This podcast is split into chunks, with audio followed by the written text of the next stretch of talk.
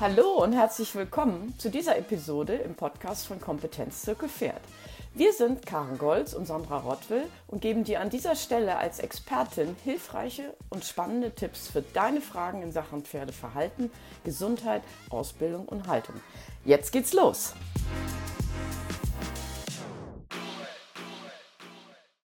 Willkommen zum zweiten Teil unserer Folge rund um das wunderbare Thema Jagdreiten. Claudia erzählt, wie es zu ihrem schweren Unfall kam und wie es ihr heute, ein halbes Jahr später, geht. Wir sprechen auch deshalb nochmal ausführlich über den Aspekt der Sicherheit auf der Jagd. L Links rund um das Thema gibt es heute in unserem Newsletter. Seid gespannt und viel Freude bei dieser Folge. Wenn sich jetzt die Leute fragen, wie, wie, wie fange ich da überhaupt an? Und kann mein Pferd das? Ist das für jedes Pferd geeignet? Und wie bereite ich eigentlich mein Pferd vor? Und ähm, ist, also ist mein Pferd für die Jagd geeignet? Was können wir denen da sagen? Also, was gibt es da für Punkte, die sie überprüfen können und woran können sie erstmal arbeiten? Also ich denke, man kommt wahrscheinlich auch gar nicht auf die Idee, auf eine Jagd ähm, gehen zu wollen, wenn man nicht schon im Gelände gewesen ist. Ja. Die meisten Leute sind ja jetzt nicht so wie du. Die, ähm, du bist ja da schon jemand gewesen, du hast das einfach alles gemacht. Mhm. Ich glaube, dass die meisten Leute da doch schon, naja, wenn du bisher nur in der Halle geritten bist, kommst du nicht auf die Idee, auf eine Jagd zu fahren. Mhm. Also das, denke ich mal, ist der erste Schritt, dass du ausreitest und dass du vielleicht auch in der Gruppe ausreitest, mhm. dass du das schön findest. Und wenn du dann merkst, du möchtest besser werden bei dem Ausreiten in der Gruppe, dann mach ein paar Lehrgänge. Mhm. Ist einfach eine ganz tolle Sache. Und äh, ich bin beispielsweise im letzten Sommer auf einer Jagd gewesen von der Biegelmeute Münsterland mhm. in äh, Ratingen. Und äh, ich hatte auch eine ähm, junge Reiterin dabei, die ihre erste Jagd reiten sollte und habe gesagt, du hör mal, das sind da alles erfahrene Hasen und mach dir keine Sorgen und die reiten alle und die wissen alle, was sie tun und war dann doch baff erstaunt, als dann, ich weiß nicht, ein ganz Dutzend äh, Leute da waren, äh, Freizeitreiter, die alle ihre erste Jagd reiten wollten. Da habe ich nur gedacht, oh Gott. Mhm. Äh, das ist nicht so gut, weil wenn es, wenn du halt so viele Menschen hast, die das noch nie gemacht haben, hast du halt eben auch ähm, ja wenig Leute, die du fragen kannst. Ne? Mhm. Darf ich mich hängen? Äh, was, was geht denn hier? Was muss ich denn jetzt machen? Was muss ich beachten? Und ähm, ich war aber schon, mir war schon direkt aufgefallen, dass die alle sehr gut angezogen waren. Also jemand hatte die schon gebrieft. Und dann mhm. habe ich äh, mit Philipp Jakob gesprochen, der dann da war. Den kann ich auch nur wärmstens empfehlen in dem Zusammenhang. Das ist ein äh, junger Mann, der ähm, eine Seite auch hat, ähm, Reiten mit Stil, wobei sich das nicht nur auf die Garderobe bezieht, sondern einfach auf dieses Miteinander, ja, auf dieses umsichtige Reiten. Wir achten aufeinander. Also bitte, ähm, niemand soll da jetzt glauben, dass man da jetzt, äh, wie du sagst, mit den 20 äh, Tweet-Jackets äh, kommen muss. Nein, überhaupt nicht. Aber diese Gruppe hatten, hatte äh, Philipp Jakob gebucht. Der kommt also auch in euren Stall. Also wenn ihr eine Gruppe seid von Leuten, die ausreitet, ruft Philipp Jakob an, schreibt ihm eine E-Mail und fragt ihn, ob er kommen würde. Und er macht dann einen Eintages-, Zweitages-, Dreitages-Lehrgang mit euch und bereitet euch so hervorragend vor, dass ihr euch auch nicht fürchten müsst. Und eure Pferde haben dann alle Sachen einer Jagd, das Galoppieren in der Gruppe, auch heftigere Pferde haben dann gelernt, am Platz zu bleiben das bringt unglaublich viel. Also ruft Philipp Jakob an, schreibt ihm oder hängt euch an ein Meutetraining. Die Niedersachsen-Meute zum Beispiel macht äh, regelmäßig äh, Lehrgänge. Äh, das geht über drei Tage und danach ist sowohl Reiter als auch Pferd ganz hervorragend auf die Jagd vorbereitet. Mhm machen das wirklich hervorragend. Die haben ein ganz tolles Gelände in Dorfmark. Die Pferde sind auf dem Meutehof untergebracht. Man geht in ein Gelände rein, wo ganz viele Sprünge sind. Man wird in verschiedenste Gruppen eingeteilt, also wirklich von den Leuten, die ein junges Pferd haben, ein altes Pferd haben, die Wiedereinsteiger sind, die ängstlich sind, bis hin zu denen, die sagen, äh, Graben, Tiefsprung, wir möchten gerne alles äh, auch mit äh, Thrill-Faktor machen. Und ähm, diese Gruppen werden halt äh, so trainiert, dass sie halt eben einzelne Sprünge durchspringen oder einzelne Geländewidrigkeiten überwinden, Bodenwellen und so weiter.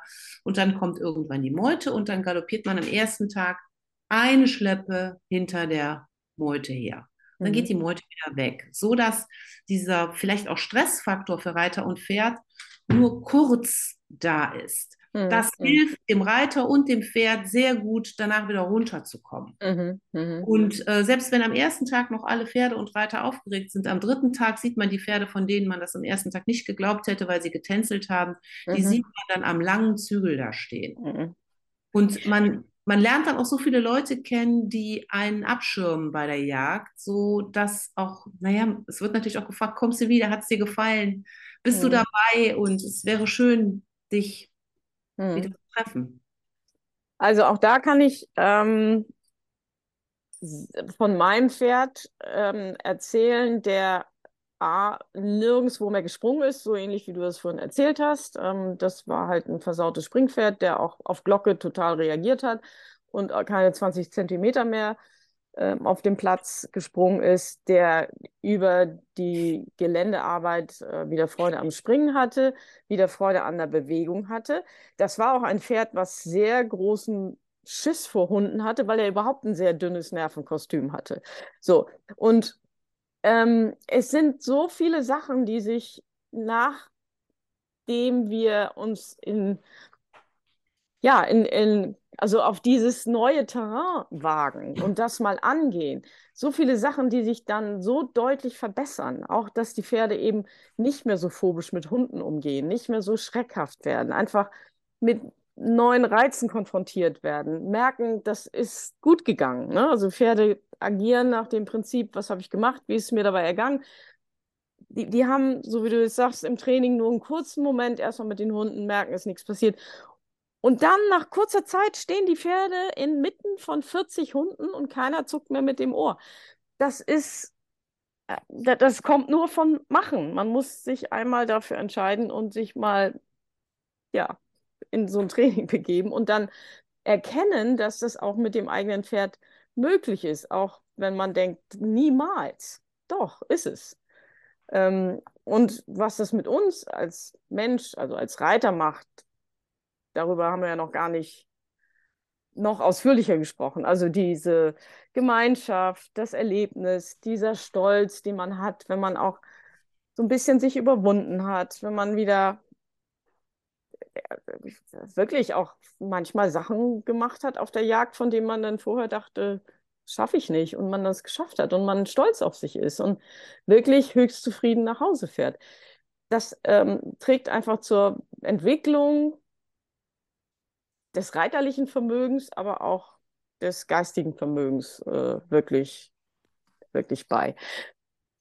Ähm, jetzt wollen wir nochmal auch über die Risiken der Jagdreiterei sprechen. Ne? Also wir bewegen uns in freiem Gelände, das ist kein gesiebter Sand. Wir, auch das nicht springende Feld ist mit unterschiedlichen Bodenverhältnissen konfrontiert wir wissen nicht, auf welche Strecke wir reiten. Wir müssen halt sehr vorausschauend sein. Ähm, da können Unfälle passieren. Und ein Glück passiert ja relativ wenig im Verhältnis zu dem Risikograd, der eigentlich auftauchen könnte.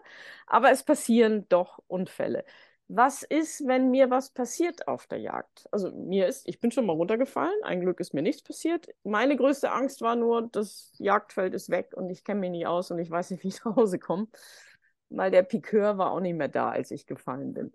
Ähm, also was, was, was ist, wenn mir was passiert auf der Jagd? Also eigentlich muss man eins wissen, die Jagd geht immer weiter. Das heißt, wenn jemand fällt, dann äh, wird weitergeritten. Dann sind die Schlusspiköre eigentlich an der Position, dass sie sich kümmern.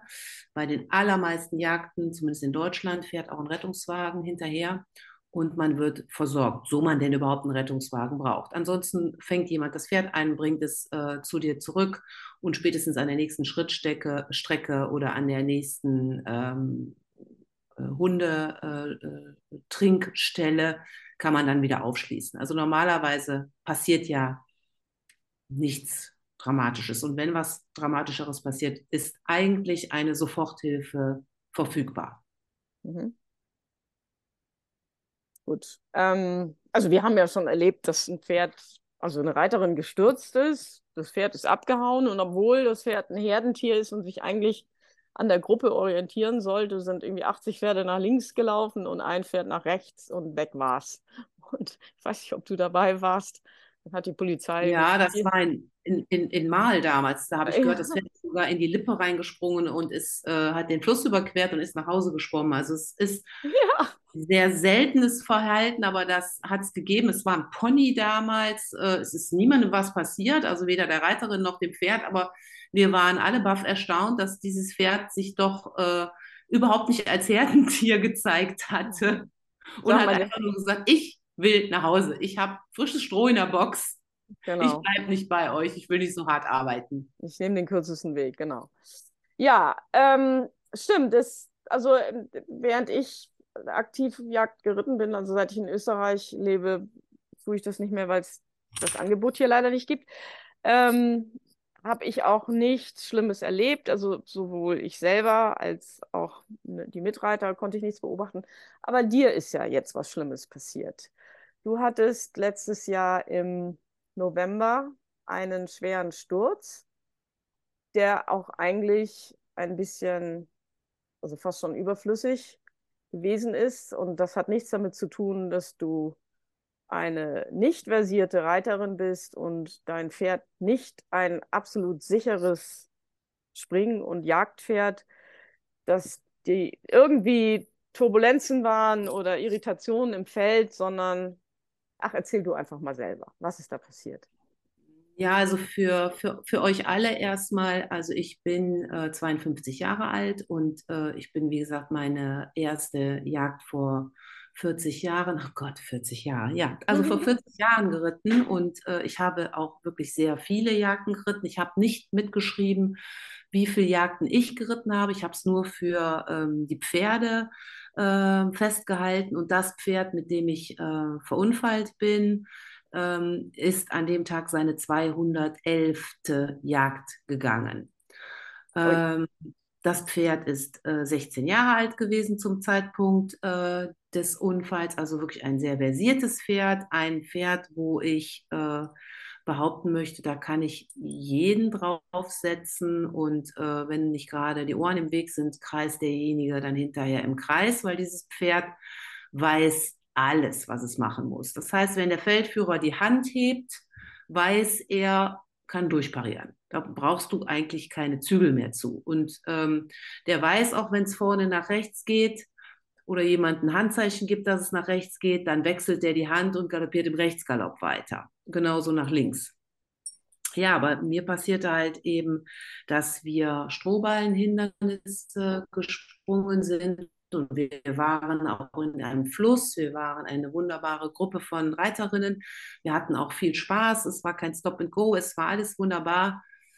Aber ich kam dann ganz fürchterlich zu Fall, weil mein Pferd sich in einer Kordel, die auf einem Strohballen war, verheddert hatte. Und diese Strohballen, diese Quaderballen, die sind halt sehr schwer. Ich kann es gar nicht genau sagen, aber die haben irgendwas über 200 Kilo. Und ja, mit diesem Strohballen lief es sich halt nicht gut weiter. Und das Pferd hat sich überschlagen und fiel dann auf mich drauf. Und ich hatte dann ähm, ja etliche Knochenbrüche und äh, bin dann, nachdem äh, eine Reiterin mir auch das Leben gerettet hat, das war die Stefanie Klotz, die äh, ist halt direkt neben mir geritten und ist von ihrem Pferd runtergesprungen und hat mir den Helm geöffnet und äh, äh, mir die Zunge wieder aus dem Hals gezogen, sodass ich zumindest wieder Luft bekam. Und ähm, dann war auch relativ schnell, also es waren Ärzte sofort da, eine Freundin von uns, äh, die Ariela, äh, die war auch direkt mit im Feld, die war direkt bei mir und hat sich gekümmert und ähm, dann war innerhalb von kürzester Zeit ein Helikopter da und ich bin nach Köln in die äh, Klinik geflogen worden. Und äh, ja, mittlerweile ist das Ganze jetzt fast ein halbes Jahr her und ich sitze wieder auf dem Pferd und äh, ähm, es hat mich auch nicht oder es hält mich jetzt auch nicht vom Reiten ab, weil mein Pferd, viele fragen mich, wie war das denn und kannst du dich jemals nochmal auf dieses Pferd setzen und kannst du jemals nochmal einen Sprung anreiten?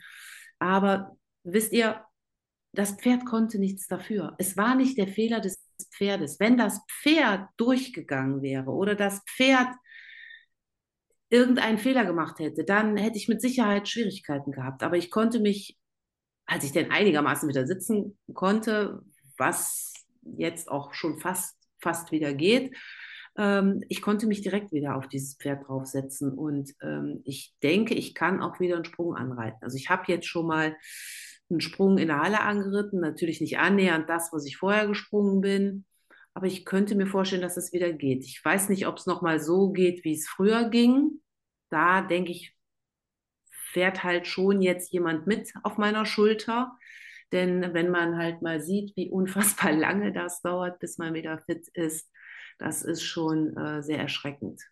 Naja, also du hast gesagt, du hast ein paar Knochenbrüche, du warst sehr, sehr, sehr schwer verletzt. Also Polytrauma ist, äh, ob, wir waren sehr erschrocken, als wir ge dich gesehen haben und von, dem, von den Diagnosen gehört haben. Also, dass du heute wieder im, im Sattel sitzt, äh, kann ich nur glauben, weil ich dich ja schon vorher kannte, aber ähm, ansonsten würde man sagen, das kann nicht sein. Ja. Es hat auch niemand geglaubt, weil ich hatte halt drei tödliche Verletzungen und keine davon hat mich kaputt gekriegt. Also ich bin scheinbar Unkraut. Mhm. Sogar der Helikopterpilot äh, ist nochmal bei mir auf der Intensivstation gewesen und hat nur gesagt, nein, das ist unglaublich, Sie haben es geschafft. Das hätte ich nicht gedacht. ähm, ja, aber ich glaube, und das ist auch ein Punkt, der mir total wichtig ist, ähm, ohne die Pferde hätte, hätte mir sehr stark was gefehlt. Denn ihr glaubt das nicht, wie viel Bedeutung das für mich hat. Die Pferde, das ist schon eine Triebfeder für mich, weil die Pferde ist eine Leidenschaft, die bringt eben das Beste aus mir raus, die schlaucht mich auch nach einer durchzechten Nacht morgens in aller Früh aus dem Bett und ähm, ich habe auf ich war noch im Rollstuhl und war schon im Stall. Ich war auf dem Rollator und mit den Krücken im Stall. Ich habe das erste Mal longiert und habe geflucht wie ein Rohrspatz, weil das total doof ist mit zwei Krücken und einem Pferd, was hampelt und einem Tor, was du öffnen musst und einer Longe, die du in der Hand hast und einer Peitsche und irgendwie fehlen Arme.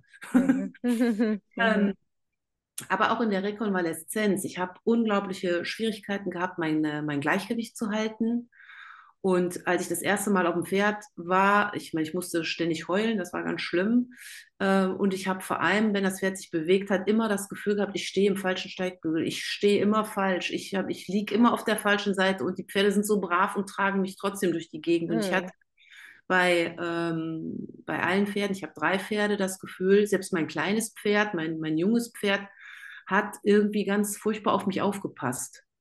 Mein, mein kleines Pferd, ich habe einen, einen dreijährigen Vollbluthengst gekauft, den ich dann aber kastriert habe, der ist jetzt knapp vier. Und dieses Pferd musste dann halt eben lernen, behindertengerecht sich zu verhalten. Der musste mit mir mit dem Rollstuhl spazieren gehen. Der, als ich den bekam, ließ er sich gar nicht führen. Also nur mit dem Steigerhalfter. Ja. Mhm. Und der musste jetzt halt mit mir mit dem Rollstuhl mitgehen. Und mhm. dann musste er deutlich langsamer gehen. Und dann musste ich ihn, ich habe ihn dann bereiten lassen und dann musste ich ihn natürlich fertig machen. Und dann, dann habe ich ja auch, äh, die, die, die, Schulter konnte ich ja nicht bewegen und äh, habe dann nur gedacht, wie kann man denn einarmig ein Pferd auftrensen? Aber es geht. Mhm. Er hat es gelernt. Ne? Also Mörchen macht es möglich. Du musst dem Pferd beibringen, den Kopf runterzuhalten und dann muss halt eben irgendwie mit einer Hand mhm. ähm, die Trense aufziehen. Mhm.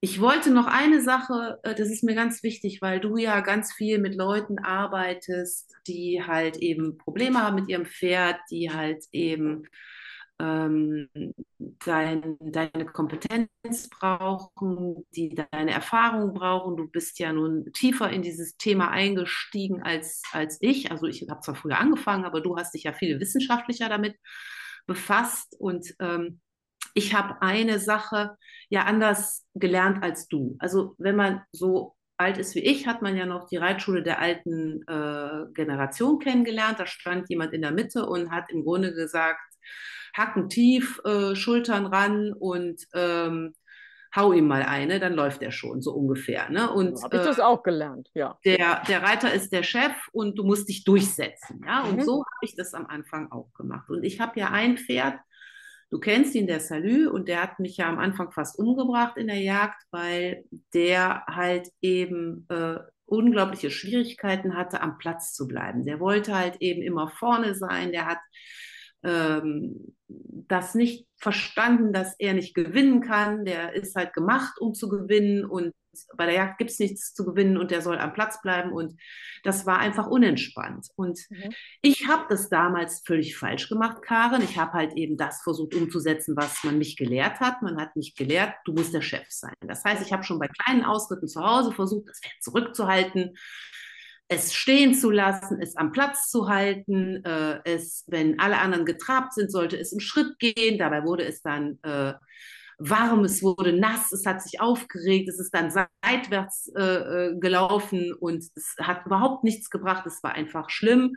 Dann habe ich versucht, es im Galopp zurückzuhalten und ich habe dann ein schärferes Gebiss drauf gemacht und habe all diese Dinge gemacht, die, glaube ich, äh, viele da draußen auch schon gemacht haben mit einem heftigen Pferd. Und dann kam ich äh, zu Niedersachsen heute und hatte die Freude, mit äh, der Familie von Dungern reiten zu dürfen, die halt eben alle auch blutgeprägte Pferde reiten, heftige Pferde reiten. Und wenn man das sieht, die reiten die Pferde alle mit wassertrennsam langen Zügel und es ist unglaublich, wie die das hinkriegen. Und äh, es ging halt darum, du musst mit dem Pferd eine Partnerschaft sein. Ich glaube, davon träumen wir alle. Aber wie kommen wir dahin? Und wir kommen da eben nicht hin mit Gewalt. Mhm. Und äh, ich äh, sehe das ja auch an dir, Karin. Du hast so viele Ansätze gehabt. Ich habe schon so viel von dir profitiert in solchen Momenten. Dass man halt eben, und das haben die von Dungerns mich gelehrt, wenn das Pferd dir das noch nicht geben kann an Teamarbeit, dann hilf ihm, fang du an, geh du auf das Pferd zu. Und sie sagten dann, wenn ich in der, in der Gruppe ausreite und mein Pferd bummelt, obwohl es heftig ist, bummelt mal und bleibt ein paar Meter im Schritt zurück oder im Trab. Treib es ran an die Gruppe, weil sie sagten, das Pferd hat ja einen Bestreben, es hat eine unglaubliche Angst, seine Artgenossen zu verlieren. Genau, ich habe dann ähm, von Dungerns gelernt, dass ich das Pferd dann rantreiben muss an die mhm. Gruppe. Mhm. Dass ich eben nicht, ich habe dann im ersten Moment immer gesagt, oh Gott, endlich geht der mal langsam. Und mhm. wenn der dann doch wieder aufgelaufen ist, habe ich gegangen. Und jetzt ziehe ich dich nochmal zurück in die Position. Und äh, nein, ich treibe es ran. Und das hat geholfen, weil dann kam auf einmal das erste Mal, dass das Pferd äh, mich als, als Partner gesehen hat und es fing an, mir Sachen zurückzugeben. Mhm. Ich konnte dann das erste Mal Sachen einfordern, die vorher nie möglich waren. Aber ich musste mhm. mich erstmal auf das Pferd einlassen. Mhm. Ja, also wir haben jetzt äh, so locker flockig ähm, darüber gesprochen, wie unsere Erfahrungen sind. Das ist natürlich auch für jedes Pferd unterschiedlich in der Wahrnehmung und also auch äh, ein bisschen abhängig, was sie vorher schon erlebt haben. Ne? Also du hast von den Leuten. Ja, ja, für dieses Pferd war das so. Ja. Mhm. Und ähm, es gibt sicherlich ganz viele, die ähm, Pferde haben, die, die, noch nie aus der Halle rausgekommen sind. Und dann muss man natürlich entsprechend behutsamer damit umgehen. Ähm, das ist aber etwas, was wir hier nicht pauschal so beantworten können. Ähm, da, hast ja auch schon die Empfehlung gegeben, zum Beispiel mit dem Philipp Jakob, sich da mal, das ist jetzt einer, der in Deutschland sowas anbietet. Ähm, ich muss mal recherchieren, ob es hier in Österreich etwas Ähnliches gibt, aber Geländetraining gibt es natürlich überall. Das kann man auf jeden Fall schon mal machen, um die Pferde ähm, ja, daran zu gewöhnen, draußen zu sein, in der Gruppe zu sein, an unterschiedlichen Positionen geritten zu werden. Ähm, ja, das äh, ist ganz wichtig.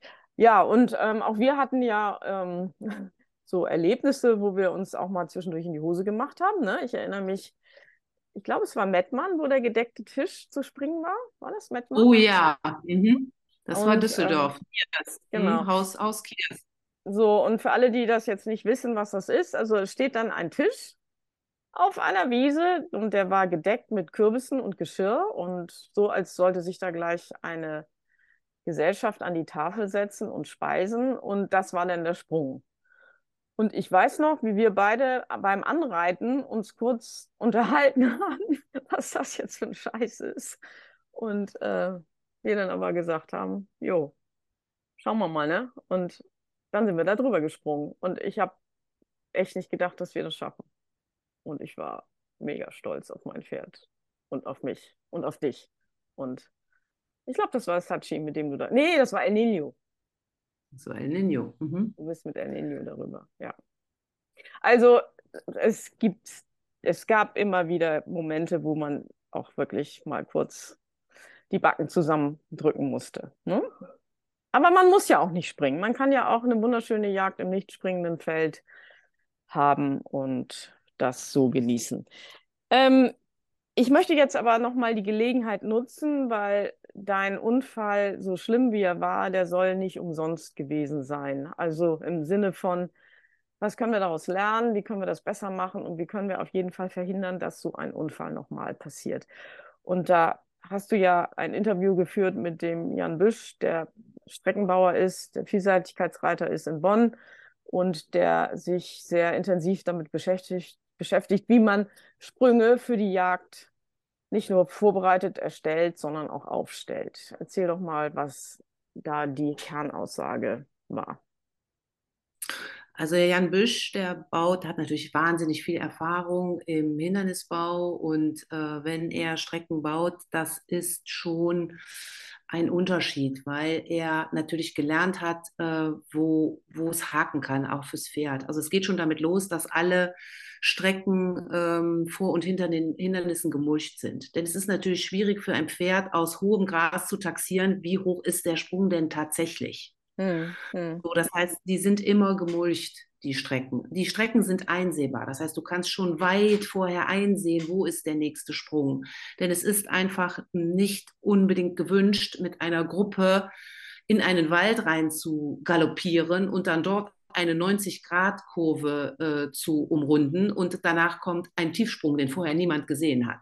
Mhm. Weil ähm, das ist nicht gewünscht, weil dann könntest du da direkt einen Krankenwagen hinstellen. Mhm sondern die Sprünge müssen weit genug einsehbar sein, die müssen breit genug sein, dass mehrere Reiter sie gleichzeitig überwinden können. Sie müssen äh, taxierbar sein, das heißt, sie müssen eine Grundlinie haben, das heißt, sie müssen eine Absprungstange haben oder zumindest eine äh, Sägemehlspur vor dem Hindernis und die müssen auch eine, eine, eine, eine Oberlinie haben. Die Sprünge sollten auch in etwa alle gleich hoch sein. Also es ist nicht wirklich gewünscht, dass ich mal ein Hindernis habe von 60 Zentimeter und dann eins habe, was doppelt so hoch ist. Mhm. Sondern das Pferd ist schon dann so ein bisschen auf dieses Niveau ähm, eingestellt. Hindernisse bewegen sich bei den allermeisten Jagden um die 80 Zentimeter. Das ist die tatsächliche Höhe des festen Hindernisses. Die können schon mal ein bisschen überbaut sein mit äh, Bürsten, wo das Pferd aber dann durchwischt. Das ist auch eigentlich eine sehr, sehr sichere Sprungform. Ähm, die Sprünge, die ja sind äh, klobig, so dass sie für das Pferd halt eben auch was darstellen. Die Pferde passen dann viel besser auf, als wenn ich da wie im Parcours einen Sprung aus losen Stangen hinstellen würde. Ganz mhm. abgesehen davon würde das für die nachfolgenden Reiter eine sehr große Gefahr darstellen. Mhm. Denn mhm. das Hindernis wäre ja wahrscheinlich schon beim dritten Pferd nicht mehr so aufgebaut, wie es denn mal war. Das heißt, alles an einem Hindernis muss gut befestigt sein, mhm. sodass eben nichts fliegen kann. Also Fazit, äh, Claudia, von deinem Gespräch mit dem Jan Büsch ist, ähm, kann man so sagen, die Jagdreiterei sollte so sicher gestaltet sein, also vor allen Dingen im springenden äh, Feld, dass die Mensch-Pferdepaare wirklich äh, Freude an der Jagd haben und auch behalten. Warum ist denn eigentlich die Jagd für den Menschen und das Pferd so wertvoll? Lass uns da doch mal ein paar Argumente sammeln. Es ist einfach im Vergleich zum Turnierreiten, wo du ganz früh aufstehst und wo du ganz viele Vorarbeiten hast und äh, wo du auf dem Turnierplatz gestresst ankommst, ähm, dann noch jemand aus deiner Familie zur Meldestelle laufen muss und muss was halten, was holen, was bringen, du dich bemühen musst, pünktlich auf den Abreiteplatz zu kommen. Und gerade wenn man das noch nicht so oft gemacht hat, hat man ja einen relativ hohen äh, Stresslevel dabei dann reitest du in dein Springen rein und hast äh, direkt eine Verweigerung und danach einen Abwurf und du weißt eigentlich, das war's, das Träumchen von der Schleife. Mhm. Nach ungefähr das, 30 Sekunden schon, ne? 30 Sekunden später. Also ja. du saßt dann vielleicht insgesamt mit Abreiten 15 Minuten auf dem Pferd oder 20 und der Tag ist gelaufen. Und mhm. dafür bist du dann äh, morgens um 5 Uhr aufgestanden und äh, fährst mit einem langen Gesicht äh, nach Hause. Mhm. Und wenn du mhm. das vergleichst mit einer Jagd, wo du es vielleicht sogar mit deinem Partner, mit deiner Freundin, äh, mit deiner Familie zusammen machst, ist das wunderschön. Du kommst zu einer gepflegten Zeit da an, morgens um, um elf, dann hast du äh, einen Empfang, dann triffst du ganz viele Leute, wenn du ein paar Mal geritten bist und ähm, du Leute kennengelernt hast, dann fragen die Leute dich, Mensch Karen, ähm, hat es dir gefallen, kommst du wieder, äh, sehen wir dich, weißt du, nächste Woche, da äh, ist eine Jagd bei uns, hier hast du eine Einladung, äh, komm doch rüber. Ähm, und das ist einfach, ähm, ja, herrlich. Es bildet sich ein eine Freundeskreis, eine Art Jagdreitfamilie ähm, mit immer wiederkehrenden Gesichtern. Mhm. Wir haben ja auch schon darüber gesprochen, dass da auch viel Unterstützung unter den ähm, Jagdreitern immer wieder zu finden ist. Und ich glaube, du hast das jetzt schon angesprochen mit dem Vergleich zum Turnier. Die, der wichtige Unterschied ist ja, dass wir die Nervosität, uns dem Wettbewerb zu stellen, nicht haben. Ne? Also da gewinnen zu müssen, das gibt es ja beim Jagdreiten nicht, sondern da ist ja oberste Prämisse, alle kommen gesund wieder nach Hause. Und da, natürlich kann man ein bisschen aufgeregt sein, wenn man vielleicht noch nicht so viele Routine hat äh, bei der Jagd, äh, wie das so ist, was da für Sprünge stehen, wie aufgeregt oder hitzig mein Pferd ist und ob ich viel zu tun habe, den am Platz zu halten. Aber auch das können ja dann die Kollegen einem vielleicht ein bisschen erleichtern mit Tipps und Unterstützung. Und ansonsten gibt es halt den Gewinndruck nicht. Und das ist, glaube ich, ein ganz großer Faktor, der das so wertvoll macht, weil die Pferde merken das ja auch, wenn wir nicht so gestresst sind, weil wir da irgendwas vorhaben, was die Pferde sowieso nicht verstehen. Ne? Warum muss ich jetzt mit 30 Pferden auf dem Abreiteplatz sprungfrei irgendwelche komischen Sachen machen? Und ja. Und die Geschichte mit den Generationen, das ist mir auch aufgefallen. Also ich kann mich erinnern, wo wirklich junge Mädels und Jungs äh, an die Jagd herangeführt wurden mit ihren Ponys und vielleicht auch nur ein oder zwei Schleppen mitgeritten sind und dann ja wirklich Oma, Opa, Mama, Papa und die Kinder zusammen auf einer Jagd erschienen sind. Wo gibt es denn sowas? Das ist schon toll. Ja, oder Karin, erinnerst du dich noch bei der Rheinlandmeute? Wie wunderschön ist das denn, wenn da zum Beispiel der Senior reitet und seine Frau spielt das Jagdhorn. Ja, oder so, genau. Wenn dann, wenn dann die Enkel, die eine reitet, der andere spielt Jagdhorn. Mhm. Die Eltern, wie gesagt, die Kinder der, der, der Senioren reiten beide. Wie herrlich ist das? Und die mhm. Familie ist zusammen und ähm, alle freuen sich auf das gemeinsame Wochenende mit mhm. Aktivität und mit den Pferden zusammen, anders als stundenlange ähm, Treffen am Kaffeetisch mit Sahnetorte. Ja, genau. Sünder. ja. Ähm, und für die Pferde ist das ja so schlecht auch nicht. Ne? Also es gibt Leute, die sagen, boah, 15 Kilometer äh, und dauernd galoppieren oder 25, je nachdem, ob wir Frühjahr oder Herbstjagd haben, sind die Strecken ja auch schon mal anders. Aber wir müssen auch da aus unserer Erfahrung berichten. Wir haben sehr viele seniorige Pferde auch auf der Jagd noch dabei, weil das hält die auch gesund. Ne? Also. Oh ja, oh ja. Ich meine, dein Pferd ist äh, sehr lange gelaufen. Äh, mein älteres Pferd ist jetzt 24 mhm. und läuft immer noch Jagd. Mhm. Und äh, mein junges Pferd ist immerhin 17 Jahre und läuft äh, oder lief jetzt seine 211. Jagd. Wahnsinn. Ja, soll man nicht unterschätzen, was der Reiz von verschiedenen Untergründen, dem wir ja da ausgesetzt sind. Ne?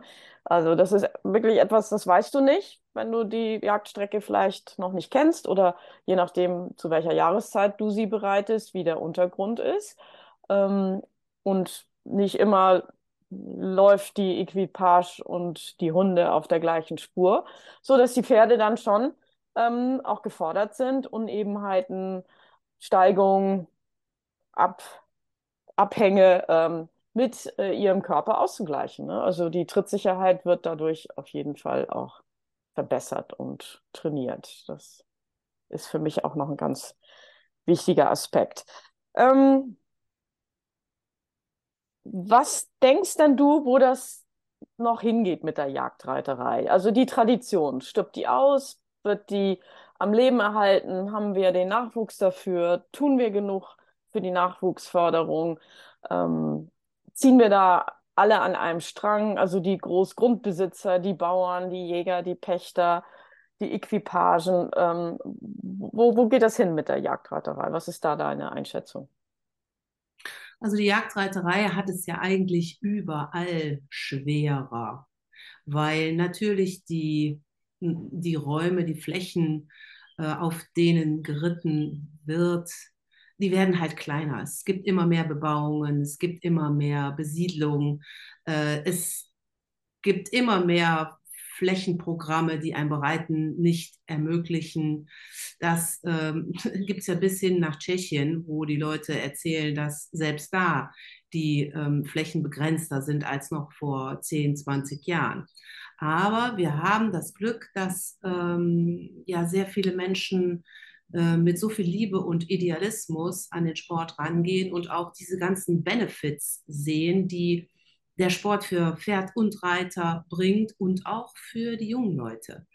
Dass, ähm, dass mir damals mal ein, ein Vater gesagt hat, das war allerdings in Irland, dass er seinen Sohn aus der Schule genommen hat, um mit seinem Sohn Jagd zu reiten. Und dann habe ich ihn gefragt, geht das denn so ohne weiteres, dass Sie Ihr Kind aus der Schule nehmen? Und er sagte nur zu mir, das, was mein Kind heute hier lernen kann in der Gesellschaft, ist mehr, als was es an einem Tag in der Schule lernen kann.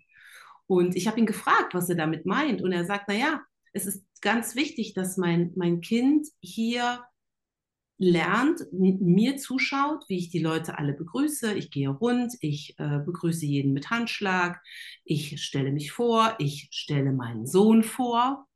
Mhm. Mein Sohn lernt die Namen der Leute äh, kennen und ähm, ja, und er lernt, sich in der Gruppe zurechtzufinden und auch auf jeden Einzelnen Rücksicht zu nehmen und sein Pferd so durch die ähm, Jagdgesellschaft zu steuern, dass es an seinem Platz bleibt und dass es niemanden sch äh, schädigt. Mhm. Ja. Ähm, wir haben schon da, darüber gesprochen, dass man in Deutschland zum Beispiel beim Philipp Jakob ähm, Kurse machen kann. Ähm, das ist ja auch möglich, ähm, sich dort anzumelden oder eben aber auch sich zu bemühen, einen Trainer mal zu sich in Stall zu bekommen. Und ähm, der erste Schritt wäre tatsächlich mit dem Pferd raus ins Gelände zu gehen, alleine oder in der Gruppe und da mal anzufangen gemeinschaftlich zu reiten und ähm, auch die Kinder da heranzuführen, weil mir scheint es leider so, dass in vielen Reitschulen das nicht mehr gemacht wird, aus vielleicht auch aus Sicherheitsgründen. Die Leute sind immer empfindlicher, was Haftungsfragen betrifft. Ähm, wir haben im Vorgespräch ja auch schon darüber gesprochen, wie in anderen Ländern Jagd geritten wird. Also wo auch andere Flächen noch zur Verfügung stehen, Australien, Neuseeland, aber auch gar nicht so weit weg in Irland, wo es deutlich wilder zugeht. Erzähl doch noch mal kurz was zur Jagd in Irland, weil du hast ja schon mitgemacht, wie das da abgeht. Ja, Irland ist natürlich eine Sache, die jeder Yachtreiter, glaube ich, mal erleben will. Man will vielleicht irgendwann mal the real thing erleben. Bei mir war es so, dass ähm, ich äh, einen Freund begleitet habe. Da hat mich tatsächlich äh, die Ehefrau darum gebeten, ob ich das nicht machen könnte.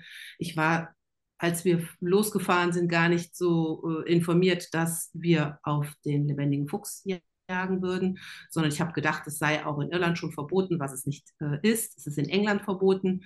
Aber in Irland ist es natürlich, wir sprachen ja eingangs über die Sicherheit der Jagdreiterei in Deutschland, die ich auch sehr unterstütze. Ähm, in Deutschland kann man sich relativ sicher sein, dass jemand die Strecke vorher nochmal gesichtet hat. Wir sprachen ja über die Sachen, die wichtig sind. Aber da geht noch jemand, noch mal jemand die Strecke ab und schaut, ob irgendwo ein Hund gegraben hat vor oder hinter einem Sprung, ob es da ein Loch geht. Das wird dann noch mal kurz vorher geschlossen. Selbstverständlich ist jemand da gewesen und hat äh, mit einem Hochentaster Äste abgeschnitten, äh, die dir ansonsten ins Gesicht schlagen könnten, wenn du einen Sprung überwindest oder um eine Kurve reitest. All das gibt es in Irland nicht. Du springst okay. durch Hecken, du springst über Mauern.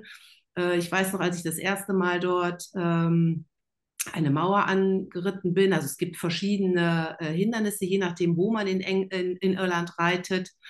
Und ähm, ja, ich wollte halt eben unbedingt die Stonewalls äh, springen. Und als ich dann da hingefahren äh, bin und reite diese Mauer an, denke ich nur, oha, die ist aber hoch ich weiß nicht, ob ich mit dem fremden Pferd eine solche Mauer anreiten will. Und dann sah ich, dass immer wieder mal so ein Steinchen runterfiel. Und habe ich gedacht, naja, bist du halt clever, wartest du einfach nur mal ein paar Minuten. Wenn mal 15 Pferde drüber sind, dann ist die Mauer ja entsprechend kleiner. Naja, und dann war sie dann irgendwann nur noch 80 Zentimeter hoch. Und dann habe ich gedacht, Claudia ist schlau und reitet jetzt über die Mauer. Ja, aber da ist natürlich niemand wie bei einem deutschen Turnier, der mit einer Harke davor und dahinter permanent alles richtet. Oh, Nein, da liegen natürlich vor und hinter dem Hindernis solche großen Steine. Oh oh. Und dann muss man sich halt überlegen, wie geht das denn da? Und wenn man das mal erlebt hat, wie auch die Pferde das machen, ja, die Pferde suchen sich ihren Weg und springen zum Teil von den Steinchen ab und äh, in der Flugphase suchen die sich eine Landebahn. Mhm. Das ist schon so, dass du, wenn es geht, nur die unterste Schnalle vom vom Zügel festhältst und gibst dem Pferd die Möglichkeit, sich komplett auszubalancieren mit dem Hals. Mhm. Denn das entscheidest nicht du, wo das Pferd landet. Ja, ja.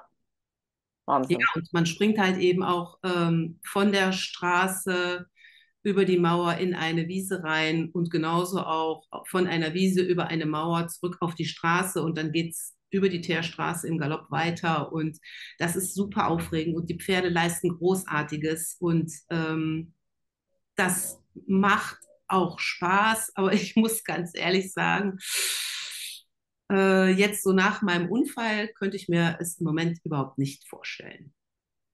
Oh, da habe ich aber auch Verständnis für. also, ich finde, das ist ein ganz schöner Schlussgedanke und ich möchte hier nochmal den Appell an alle Pferdebesitzer, die mir erzählen, ihre Pferde sind nicht in der Lage, über eine Stange schadfrei rüberzutragen. Also wir reden noch nicht über ein Cavaletti, sondern es gibt tatsächlich Leute, die sagen, mein Pferd kann das nicht. Ich vertrete die These, dass jedes Pferd das schafft, über eine am Boden liegende Stange ähm, schadfrei sich hinüber zu bewegen.